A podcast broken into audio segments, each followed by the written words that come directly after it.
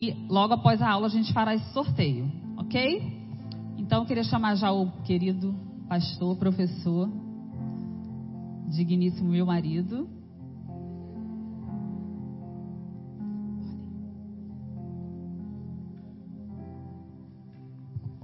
Obrigado, diretora. Glória a Deus. Você está bem? Então já deixa eu dizer para você que o rema, depois de você ter decidido por Jesus, é a segunda melhor decisão da sua vida. Rema vai transformar a sua vida, vai te preparar para viver diariamente na palavra. As pessoas têm uma ideia errada sobre o Rema, acham que o Rema é uma escola para ministros ou para quem tem um chamado nos cinco ministérios, mas o Rema é uma escola para você aprender a viver a palavra diariamente. Amém? E essa matéria, Fundamentos da Fé, para mim é uma das melhores matérias, é uma das mais importantes, porque fala exatamente sobre algo que Deus nos ensinou que sem praticar, sem viver isso que a gente vai tratar aqui hoje, a gente não consegue agradá-lo. Amém?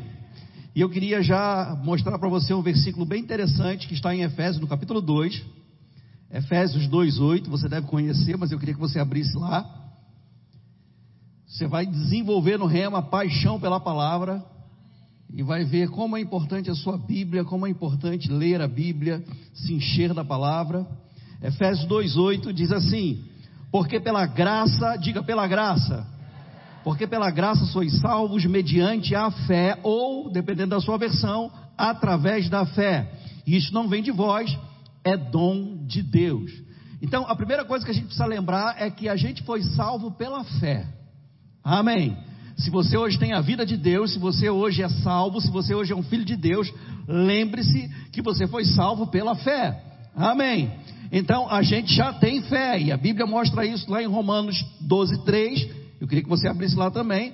A gente vai abrir bastante a Bíblia. Romanos capítulo 12, o versículo 3. É um versículo bem conhecido.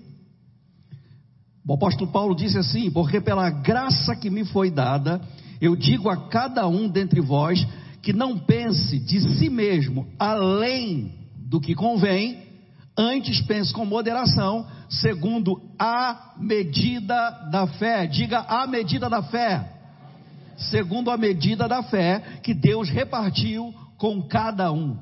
Todo crente tem essa medida da fé.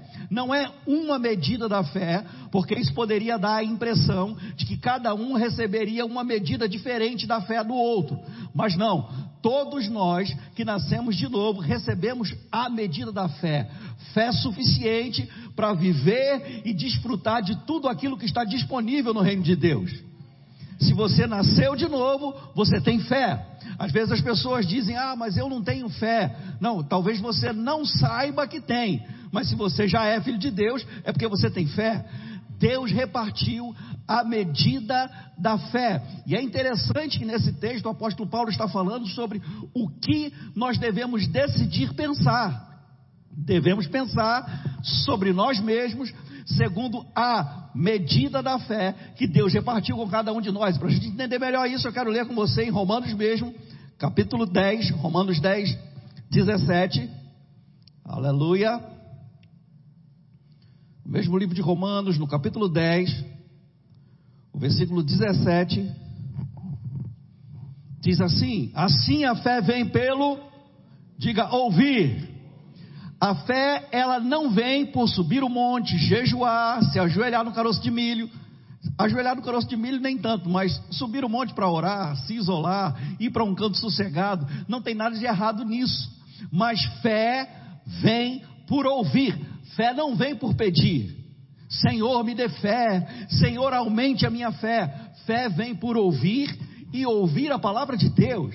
Então preste atenção, a Bíblia diz que nós devemos pensar sobre nós mesmos segundo a medida da fé que Deus repartiu com cada um de nós.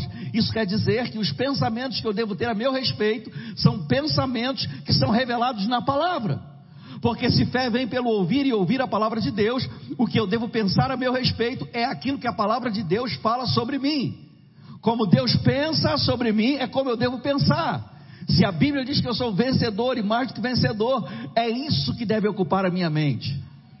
Eu não devo permitir que nenhuma palavra diferente da palavra de Deus se aninhe, encontre lugar de se assentar na minha cabeça. Eu devo permanecer firme naquilo que a palavra diz a meu respeito. Se a Bíblia diz que eu sou abençoado, eu sou abençoado. Posso ouvir um amém? Se a Bíblia diz que você é filho de Deus, Pode qualquer pessoa falar diferente disso. Alguém pode dizer: Ah, você não é filho de Deus porque você tem barba. Você não é filho de Deus porque você não usa saia. Você não é filho de Deus por isso ou por aquilo. Você não precisa se preocupar com isso. Se a Bíblia diz que você é filho de Deus, você é filho de Deus. Se a Bíblia diz que você é herança de Deus, herdeiro de Deus, você é herdeiro de Deus.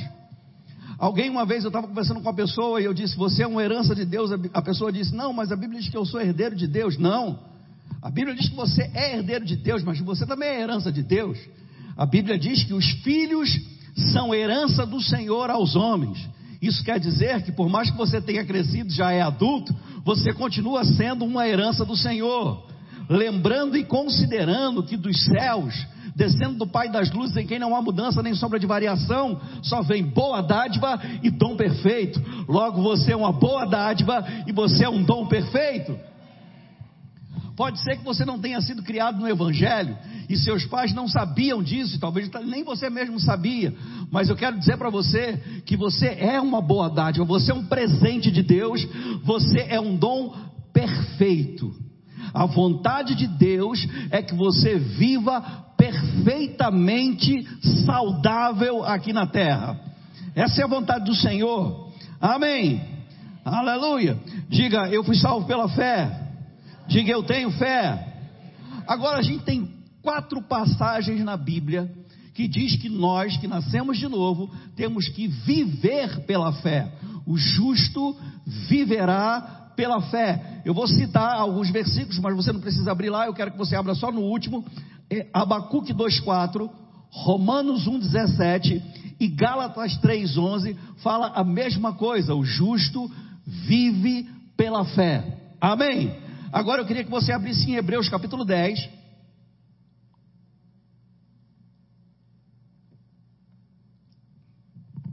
O versículo 38, Hebreus 10, 38.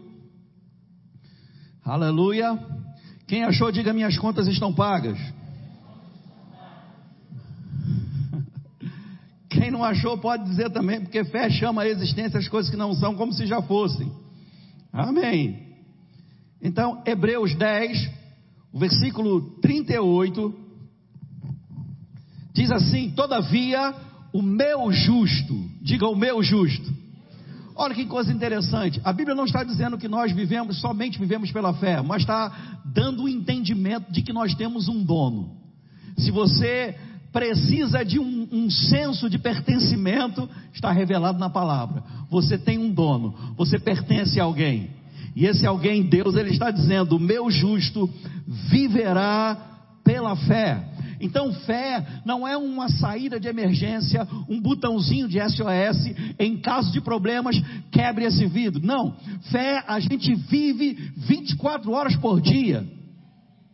Você não começa a crer quando está enfrentando um problema de saúde, quando está enfrentando um problema financeiro, quando está enfrentando um problema no casamento, quando a doença bater na sua porta, deve te encontrar crendo. Então ela vem por um caminho e por sete ela foge. Porque ela vai se deparar com um crente cheio da palavra, é por isso que nós não nos enchemos da palavra apenas para enfrentar problema, nós nos enchemos da palavra para viver. O justo vive da sua fé, e Deus não se agrada daqueles que, mesmo tendo fé, decidem viver uma vida no natural, racionalmente, vivendo pelos sentimentos e sensações. Nós vivemos pela fé. Aquilo que a palavra diz, a gente crê e ponto final, assunto resolvido. Amém. Aleluia. O meu justo viverá pela fé, e se ele retroceder, nele não se compraz a minha alma. O versículo 39 diz assim: Nós, porém, não somos dos que retrocedem para a perdição, somos, entretanto, da fé para a conservação da alma. Diga, eu sou da fé. Nós somos da fé. Jesus, ele quando veio à terra, ele não veio começar uma nova religião. Ele não veio acabar com a religião dos judeus ou a religião judaica e começar uma religião cristã. Ele veio para que a gente recebesse vida e vida abundante e vivesse, experimentasse, desfrutasse dessa vida pela fé. A vida com Deus, ela é uma vida de fé. A gente crê e a, a nossa crença, a nossa fé muda circunstâncias. Amém. Aleluia. Sabe, é interessante porque pessoas pensam que é capricho de Deus, eu já ouvi alguém dizer isso, que a gente tem que viver crendo. Ah, essa coisa de viver pela fé. Deixa eu dizer para você, quando você, mesmo crendo, mesmo tendo fé do seu coração, decide não viver pela fé, decide viver por aquilo que você está vendo, decide viver pelas notícias que estão chegando, você não desfruta aquilo que Jesus providenciou para você. Isso não agrada a Deus. Jesus, certa vez, conversando com um grupo de pessoas no seu ministério terreno, ele perguntou para elas: quem dentre vocês, que se o filho pedir um pão, vai dar uma pedra? Se o filho pedir um peixe, vai dar uma serpente. Se pedir um ovo, vai dar um escorpião. E eu acredito que Jesus não teve resposta naquele momento. E ele disse: Se vocês que são maus, vocês sabem dar boas dádivas aos vossos filhos, quanto mais o vosso Pai que está nos céus. Deus tem prazer em nos abençoar, em suprir as nossas necessidades. Deus tem prazer em nos surpreender, mas tudo que Deus faz é recebido pela fé. Por isso que versículo, ah, o capítulo 11, o versículo 6, dá uma olhadinha aí comigo. Hebreus mesmo, 11, 6. Diz que sem fé é impossível não existe a menor possibilidade de se agradar a Deus a não ser vivendo pela fé. Amém. Sem fé é impossível agradar a Deus, por isso é necessário que aqueles que se aproximam de Deus, isso fala de relacionamento, porque você sabe que Deus não poderia estar mais perto do que Ele está hoje, Ele está no seu coração. Amém. Então não é uma questão de entrar na presença ou se aproximar, literalmente falando, relacionamento. É necessário que aqueles que se aproximam de Deus creiam que Ele existe, que Ele se torna recompensador, galardoador daqueles que o buscam. Isso fala de um relacionamento conhecendo o caráter de Deus, que é a outra matéria do rema, caráter de Deus. Quando você se relaciona com Deus, você precisa se relacionar sabendo que Ele é recompensador. Tem uma recompensa envolvida, tem um galardão envolvido no relacionamento com Deus. Não é porque Deus quer comprar o nosso relacionamento de forma alguma, é porque Ele tem prazer. Quando você se relaciona com Deus, recompensas divinas são liberadas sobre a sua vida. E esse relacionamento é pela fé. Você não está vendo Deus, você não precisa sentir Deus, você não precisa estar tá arrepiado, você não precisa ter uma visão, simplesmente você precisa saber o que a palavra diz. Jesus disse: Eis que estarei convosco todos os dias até a consumação dos séculos. Amém. Sabe essa sensação de solidão? Isso é coisa que não pode permanecer na vida de um crente que conhece a palavra, porque você nunca está só. Você pode até se sentir só, mas você não está só. Até porque a gente não vive nem anda por aquilo que sentimos. Nós vivemos e andamos pela fé. Então não importa como eu estou me sentindo. Sabe aqueles dias que você levanta pela manhã e você não está muito legal. Tem pessoas que dizem, ah, hoje eu levantei com o pé esquerdo. E você deveria dar graças a Deus por isso. Porque seria difícil levantar sem o pé esquerdo, só com o direito. Afinal de contas, você não é saci pererê. Eu nem sei se a perna do Saci Pererê é esquerda ou a direita. Enfim, isso não importa. O que importa, irmãos, é que quando você se levanta, mesmo não se sentindo crente, você continua sendo filho de Deus e Deus continua habitando em você. A gente não vive por aquilo que a gente sente, irmãos. E a gente não deve tomar decisão, posicionamentos baseados nas emoções e nos sentimentos. Mesmo quando você se sente abandonado, você precisa lembrar que a palavra diz: Deus disse: Nunca vos deixarei, jamais vos abandonarei. É só uma sensação, sensação e sentimento vem e vai, mas a palavra permanece para sempre. A gente tem que ficar com a palavra. Mesmo que as emoções oscilem, nós não vivemos baseado em emoções, mas naquilo que a palavra de Deus diz. Viver pela fé é crer no que a palavra diz. Não faça concessão para nenhuma informação que não esteja alinhada com a palavra. Sem fé é impossível agradar a Deus.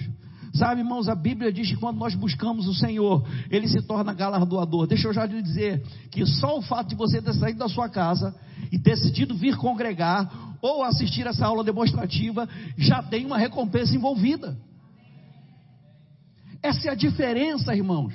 Deus ele não, não, não, nos obriga a fazer nada no seu reino, nós somos filhos, fazemos porque decidimos fazer e Ele nos recompensa. Ninguém foi obrigado a estar aqui essa noite, ninguém foi obrigado a se sentar para ouvir a palavra, nós fizemos porque decidimos, e porque decidimos, Deus se torna recompensador. É o caráter de Deus, Deus tem prazer no dar, ninguém supera Deus em dar. Amém. Aleluia.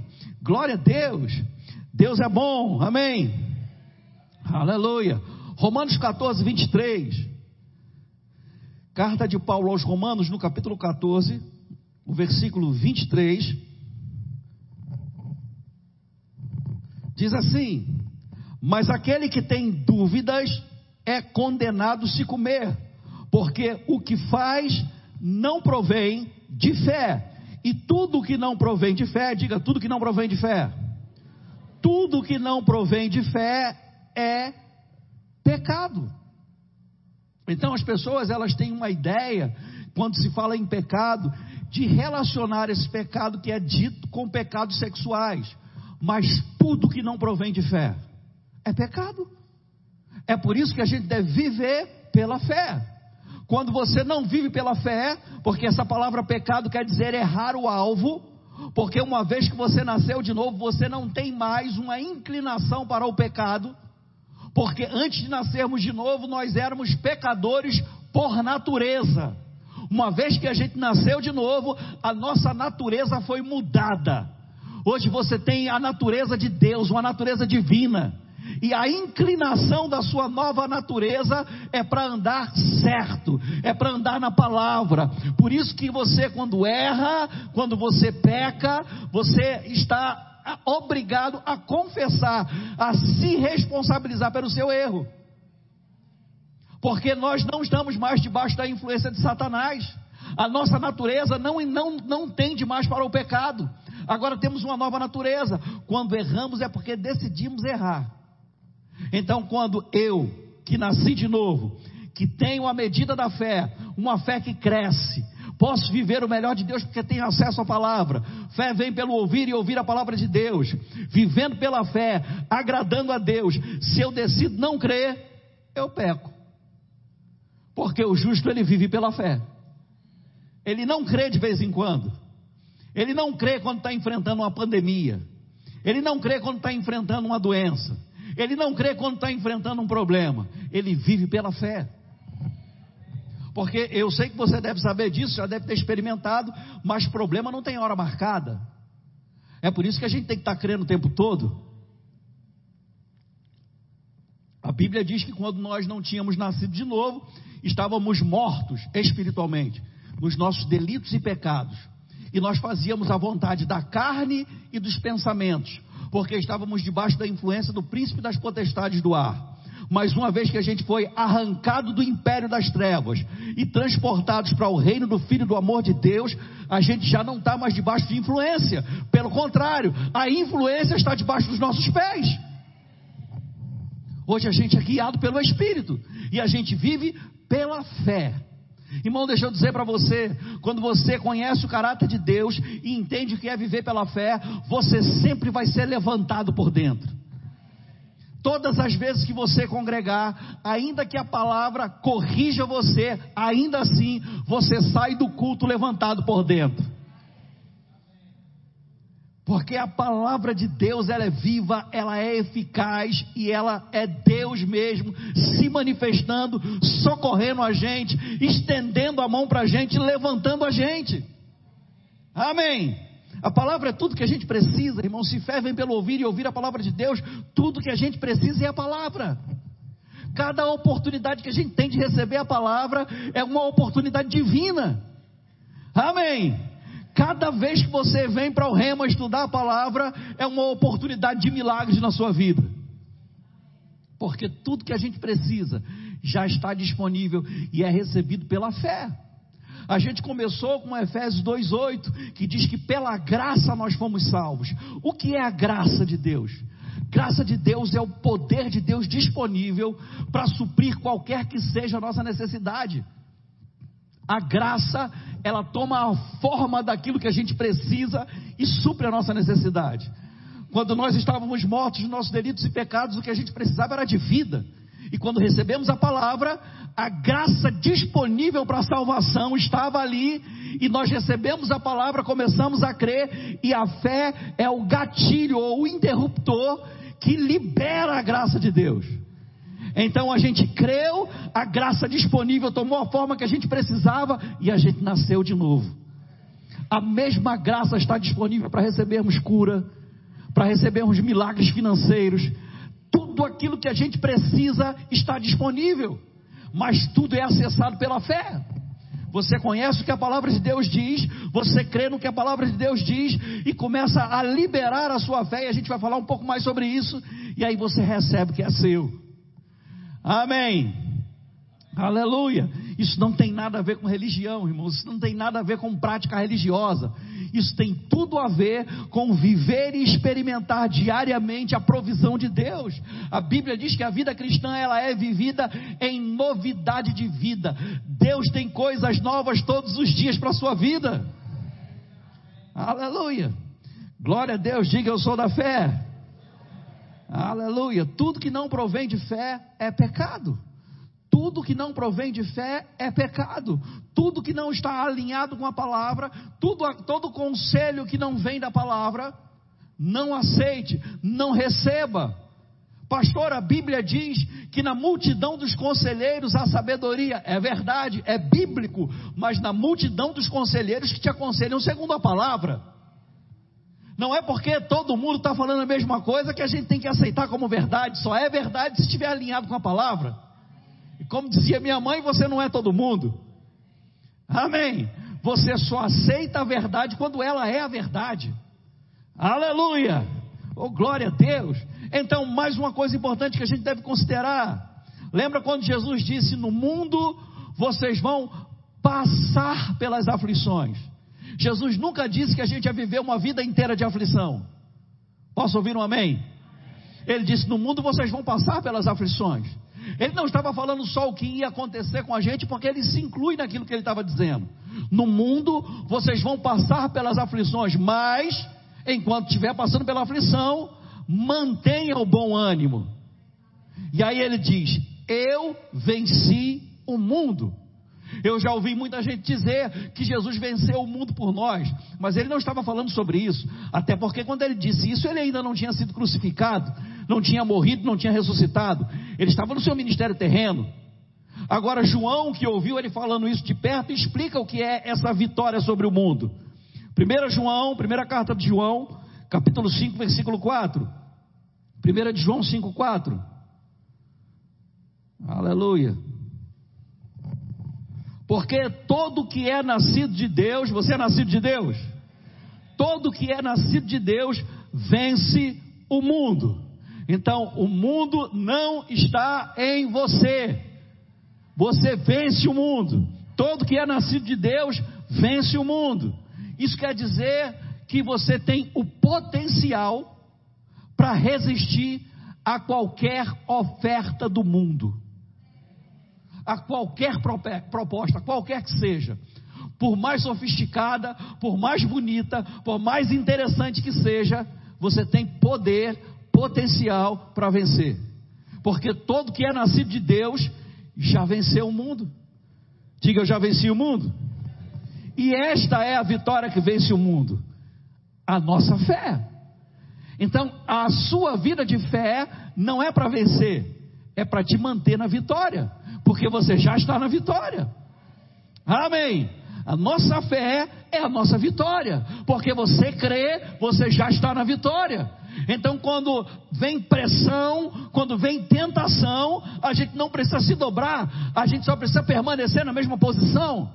Somos vencedores e mais do que vencedores por aquele que nos amou. Então a gente fica firme na posição da gente. Pressão todo mundo passa, aflição todo mundo passa, porque aflição, tribulação, perrengue, aperreio é a mesma coisa e é uma questão geográfica.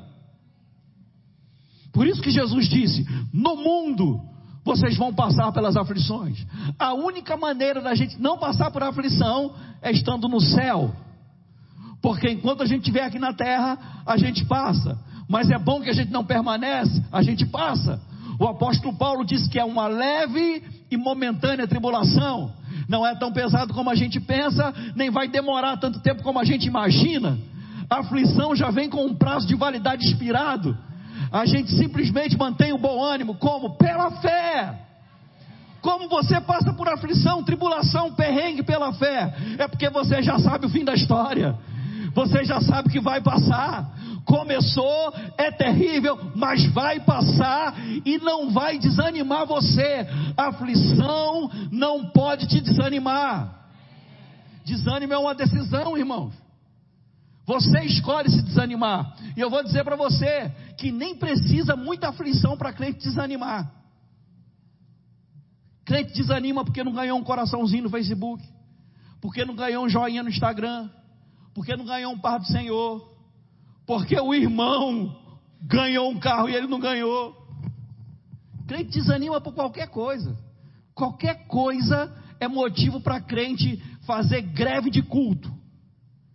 Hoje não vou para a igreja, estou chateado. Ué, mas quando a gente está chateado é que a gente deve congregar? ah, hoje eu tô, não estou legal, então vá para a igreja. Não estou bem, vá para a igreja. Estou chateado, vá para a igreja. Porque a palavra é a resposta, irmão. Quando eu busco ao Senhor, Ele se torna recompensador daqueles que o buscam. Então, se eu estou chateado, eu vou para a igreja. Se eu estou aborrecido, eu vou para a igreja. Se eu não estou legal, eu vou para a igreja. Agora, se eu estou legal, se eu estou bem, eu vou para a igreja. oh, aleluia! Glória a Deus! Se alguém está triste, faça a oração. Se alguém está alegre, louve ao Senhor. Amém. Triste, você precisa orar, então vá para a igreja. Feliz, você precisa cantar louvores, vá para a igreja. Amém. Porque as pessoas acham que porque vai, não vai para a igreja, eu vou faltar o culto. Deus vai falar, ah, eu vou, eu vou, está tão chateado, vou abençoar ele para ele poder ir para o próximo culto. Não é assim que as coisas funcionam, tudo é pela fé, irmão. Amém. Eu não vou dar o dízimo esse mês. Aí, o reino de Deus vai falir, porque você não deu seu dízimo. Não, não vai falir, irmão. Quem o prejudicado é você. Deixa eu dizer uma coisa para você. O rema vai levantar você por dentro e vai acelerar o processo de maturidade na sua vida. Se você vier para o rema e souber receber a palavra.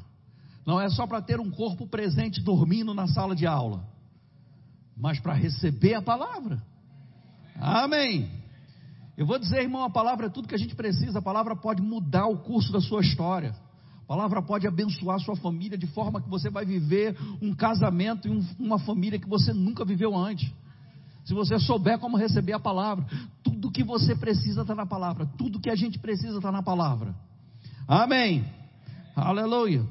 Então, todo que é nascido de Deus vence o mundo, e esta é a vitória que vence o mundo, a nossa fé. Diga, eu sou vencedor. Aleluia. Glória a Deus. Deixa eu dizer algo para você ah, quando você nasceu de novo, e graças a Deus por essa nova aliança no sangue de Jesus, que é outra matéria, outra matéria do rema, aliança de sangue, nós estamos numa nova aliança. Nós não vivemos à luz da antiga aliança, estamos na nova aliança, onde todas as coisas se fizeram novas. A gente agora vive o melhor de Deus. Nunca antes ninguém viveu aquilo que a gente vive em Jesus. Amém. Deixa eu te mostrar um versículo muito interessante. Lucas capítulo 7, versículo 28. Evangelho de Lucas, capítulo 7, versículo 28. Vai tocar o sinal para mim? Quando der o horário. Aleluia. Lucas 7, 28 diz assim: E eu vos digo que entre os nascidos de mulher, ninguém, diga ninguém. Então, irmão, é lógico que todo mundo nasceu de mulher, né? Ninguém nasceu de homem, é que nem, nem, nem tem filho de chocadeira aqui. Entre os nascidos de mulher, ninguém, diga ninguém, ninguém é maior do que João Batista. Entre os nascidos de mulher, ninguém é maior do que João Batista. Deixa eu só te localizar. Nesse momento em que Jesus fala isso, os discípulos de João, João estava preso, João estava prestes a ser assassinado, perder a cabeça. E ele começa a questionar a revelação que ele teve, porque ele recebeu uma palavra do Senhor dizendo: Aquele que você vir descendo sobre ele o Espírito Santo em forma de pomba, esse é o Cordeiro de Deus que tira o pecado do mundo. E ele viu acontecer isso com Jesus. E ele sabia por revelação que Jesus era o Cordeiro de Deus quando ele batizou Jesus nas águas. Depois, por causa de pressão, ele teve dúvida. E ele enviou os seus discípulos para ir até Jesus e perguntar a Jesus se Jesus era mesmo o Cristo, o Messias, aquele que, de, que, é, que era esperado, ou se eles deveriam esperar outro. E aí, Jesus, na mesma hora, curou várias pessoas na frente dos discípulos e disse para eles: agora vocês vão voltar para João e vão dizer para ele que os coxos voltaram a andar, os cegos voltam a enxergar, os surdos ouvem, falou dos milagres e aos pobres é pregado o evangelho. Porque o problema da pobreza, ou melhor dizendo, a solução para a pobreza é a palavra. Não é cesta básica, não é Bolsa Família, não é Auxílio Brasil, é a palavra. Pobreza é quebrada com a pregação do Evangelho. É outra matéria que você vai ter no rema, vida de prosperidade, você vai aprender sobre isso. E Jesus, ele teve uma boa oportunidade de expor e de pisar em quem duvidou dele, mas ele não fez isso. Ele honrou a João Batista. E ele disse: dos nascidos de mulher, ninguém é maior do que João Batista. Aí você pensa em todos aqueles personagens do Antigo Testamento aqueles que nós somos fãs, aqueles que nós admiramos, Moisés, Abraão, Isaac, Jacó, Samuel, Esther, Davi, Salomão, todos aqueles do Antigo Testamento, grandes homens e mulheres da história, grandes homens e mulheres de Deus. Jesus ele disse: dos nascidos de mulher, ninguém é maior do que João Batista. Agora preste atenção no que o versículo continua dizendo. Mas o menor no reino de Deus é maior do que ele.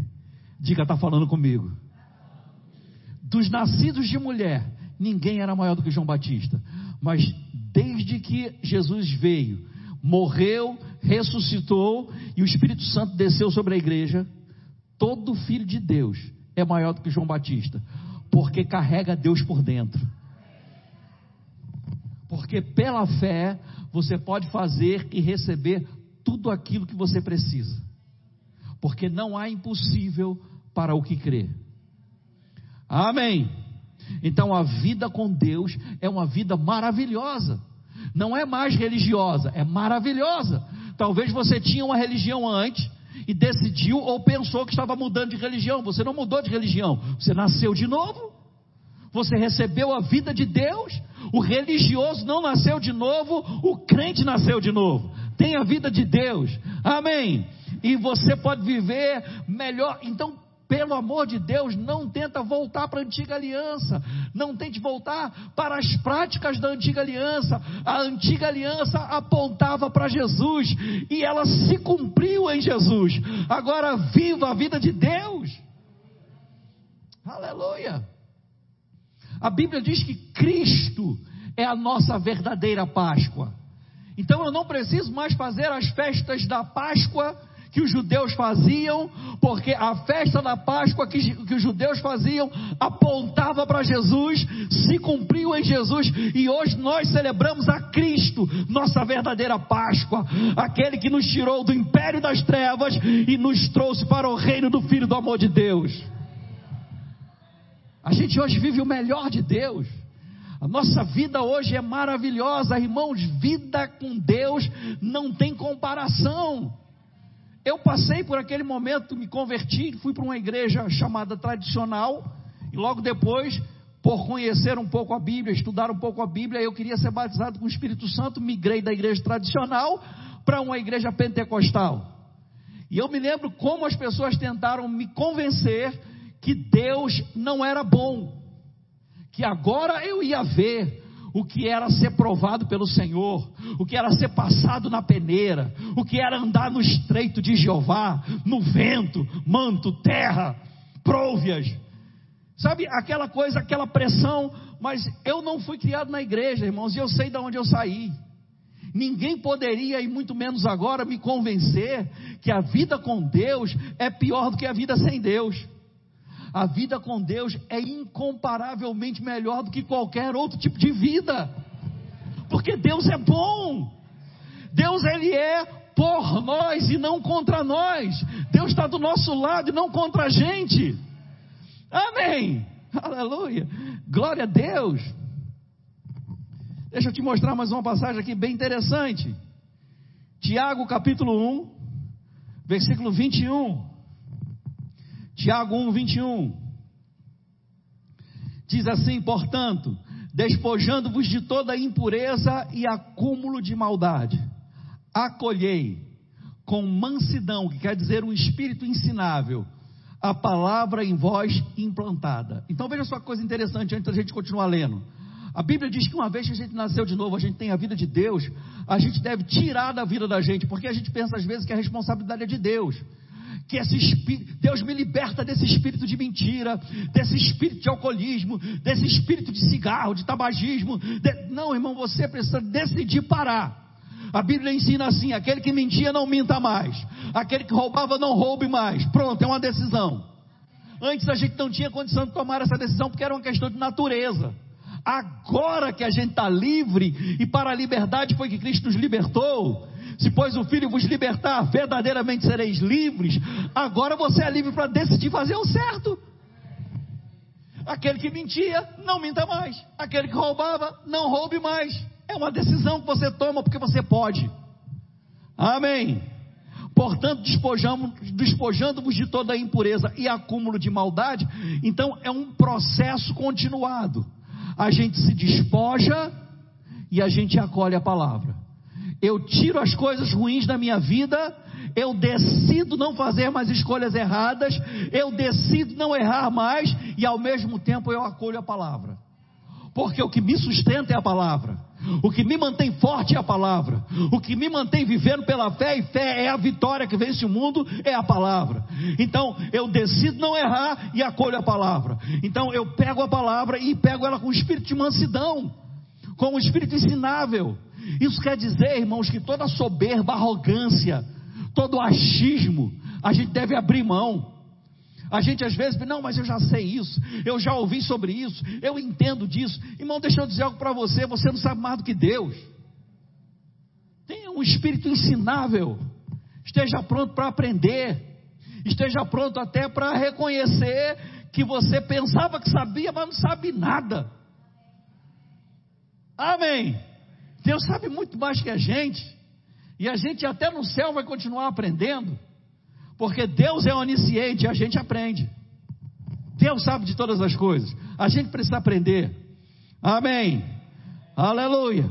Então, despojando-vos de toda a impureza e acúmulo de maldade, acolhei com mansidão a palavra em voz implantada, a qual é poderosa. Diga, a palavra é poderosa.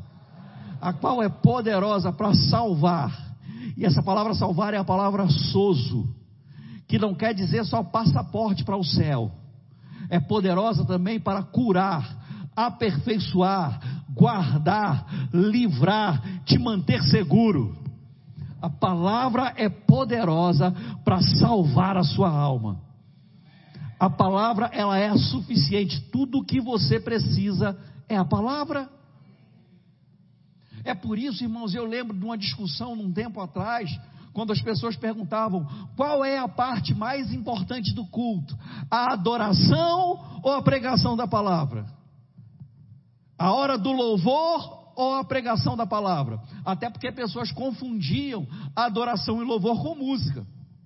Mas tem uma matéria no Rema chamada Vida de Louvor, que você também vai aprender sobre isso. Não existe louvor, não existe adoração sem a palavra. Porque fé vem pelo ouvir e ouvir a palavra de Deus. A única maneira de se agradar a Deus é pela fé. Como é que você adora a Deus, louva a Deus sem a palavra? Adoração não é só música, irmãos. Louvor não é só música. Música é uma ferramenta, mas a vida de fé glorifica a Deus. Porque Deus tem prazer naqueles que vivem pela fé e não retrocedem. Amém. Aleluia. A palavra em voz implantada, a palavra que vai entrar no seu coração, que é viva e eficaz, ela é poderosa para salvar a sua alma. Amém. Então, depois você lê o versículo 22, mas deixa eu terminar com Hebreus 11, 1. Abra lá, por favor. Carta, de, carta aos Hebreus, capítulo 11, versículo 1. Diz assim: Ora, a fé é, diga a fé é. A fé é a certeza de coisas, diga coisas. Fé é a certeza de coisas que se esperam. Você pode crer para receber coisas. Amém. Jesus ensinou que se nós buscarmos o reino de Deus e a justiça de Deus em primeiro lugar, todas as coisas que ele vem tratando lá em Mateus do capítulo 6, a partir do versículo 25, todas as coisas tratadas ali, comida, bebida, vestuário e a provisão do amanhã. Todas elas nos serão acrescentadas quando nós priorizamos Deus. Comida, bebida, roupa e toda a provisão necessária para o amanhã. É acrescentada na nossa vida quando nós buscamos o reino de Deus em primeiro lugar. Coisas. Você pode crer para coisas. Casa é uma coisa, carro é uma coisa, roupa é uma coisa, qualquer coisa que você crê, você recebe. Fé é a certeza coisas que se esperam. Uma das coisas que o rema vai fazer na sua vida, melhor dizendo, que a palavra vai fazer na sua vida, mas porque no rema você vai receber três dias por semana, duas horas por dia, segunda, quarta e sexta, recebendo a palavra, sendo impactado pela palavra. A palavra na sua vida vai te levantar por dentro, vai elevar você a um patamar onde você vai começar a sonhar de novo, a ter expectativas em Deus, sonhar de novo com o seu chamado. O seu chamado vai começar a ser incendiado por dentro de novo. Sabe aquelas palavras, aquelas profecias, aquelas promessas, visões, sonhos que a gente vai deixando de lado porque não acontece. A palavra incendeia isso de novo, afogueia no nosso coração. Sabe, e fé é certeza de coisas que se esperam. Se você não espera nada, você não pode crer. Fé é a certeza daquilo que a gente tem expectativa em Deus para receber. Uma outra palavra que poderia ser traduzida, que foi traduzida por esperança ou por esperar, é expectativa. Nós temos expectativa em Deus, todos os dias. A gente deve esperar algo novo de Deus. Deus tem algo novo para a sua vida. Deus tem algo grande, algo maior, algo melhor para a sua vida. Ele faz por nós, porque Ele é poderoso, infinitamente mais além de tudo aquilo que a gente pede ou pensa, segundo o poder dele que opera em nós. Então a gente deve ter expectativa mesmo. Amém. Sempre tem expectativa. A fé é a certeza das coisas que você espera. Se você está esperando um carro novo, vai chegar o carro novo se você está crendo. Não tem como você crer para um carro novo se você primeiro não espera o carro novo. Se você não tem expectativa, qual a imagem que você está pintando na sua cabeça? Ela precisa descer para o seu coração. E você precisa esperar. Fé é a certeza de coisas que se esperam e a convicção convicção. Convicção é fruto de repetição. É a convicção de um fato. É um fato. Não é porque é invisível, não é porque não se manifestou que deixou de ser um fato. Fé é a convicção de um fato que você ainda não vê, mas crê. Você já tem, você crê naquilo. Fé é a certeza. Tem uma outra versão, uma versão inglesa, que diz assim, é chamada Mofá, ou Mofat. Ora, a fé significa que temos confiança no que esperamos e convicção naquilo que não vemos. Uma outra versão diz assim: a fé é a certidão de garantia, a coisa que esperamos até o fim acaba sendo nossa. Aleluia. Sabe quando você compra uma televisão numa loja dessa aí e que não tem no estoque a televisão para você levar para casa. E aí você faz o pagamento, recebe uma nota fiscal, que é a garantia de que você tem aquela televisão. Num prazo de cinco dias úteis, três dias úteis, você vai receber na sua casa aquela televisão. Mas quando você chega em casa com aquela nota, você mostra para sua família e diz: Nós temos uma televisão nova. O que te garante que você tem a televisão nova? A escritura, a nota. Deixa eu dizer para você: o que garante que você tem aquilo que você está crendo é a escritura. Você já tem, já é seu. Você crê naquilo que a palavra diz, meu irmão, e não negocia. Você continua falando a mesma coisa e sabe o que vai acontecer? Aquilo que você diz. Amém. Aleluia. Deixa eu terminar ah, pela segunda vez agora. Em Marcos 11, 23, eu não poderia terminar de falar sobre fundamentos da fé sem ler esse versículo com você. Marcos capítulo 11. Depois você pode ler todo esse capítulo 11. É bem interessante. Mas no versículo 23, Marcos 11, 23, Jesus ele ensina como fé opera ou como se libera a fé. Você sabe o que aconteceu aqui? Foi que Jesus ele amaldiçoou a figueira, a figueira, a figueira secou desde a raiz. Os discípulos viram o que aconteceu, tinham ouvido Jesus amaldiçoar a figueira, ficaram espantados com aquilo. Falaram quando passaram novamente por ali. Jesus repreende eles e vê ali uma excelente oportunidade para ensinar como fé opera. Então Jesus disse: Porque em verdade vos digo, que se alguém, diga alguém, diga qualquer um, se alguém disser a este monte, ergue-te e lança-te no mar, e não duvidar no seu coração, mas crê que se fará o que diz, assim será com ele. Há poder nas nossas palavras. Se a gente crê no coração, naquilo que a gente diz, e é assim que se libera a fé. Sua fé tem uma voz. Sua voz é a voz da sua fé. Você precisa dizer, você precisa falar. Não apenas crer com o coração, mas também falar com a boca. E vai acontecer aquilo que você crê.